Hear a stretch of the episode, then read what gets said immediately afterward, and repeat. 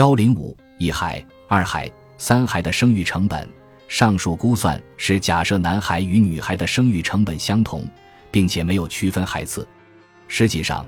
不同孩子的生育成本是不同的。根据美国农业部的调查报告，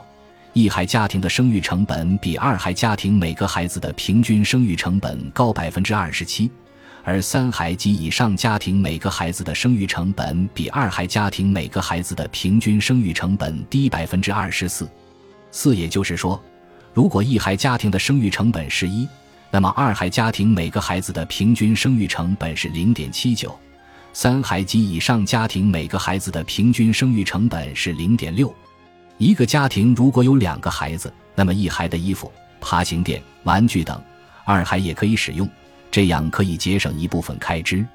根据国家统计局数据，二零一九年全国居民平均衣着开支为一三百三十八元。我们可以合理推测，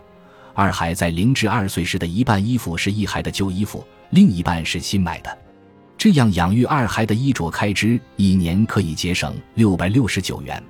另外，零至二岁的孩子也不必有一个单独的房间，这样可以节省居住开支五零五五元。这样。养育零至二岁的二孩的衣着开支和居住开支，每年一共可以节省五七百二十四元。如果一个家庭的一孩比二孩大四岁以上，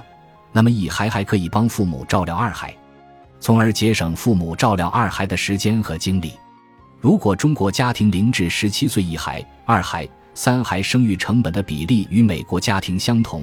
那么中国城镇和农村一孩、二孩。三孩家庭平均每个孩子的生育成本，见表十六杠五图十六杠二。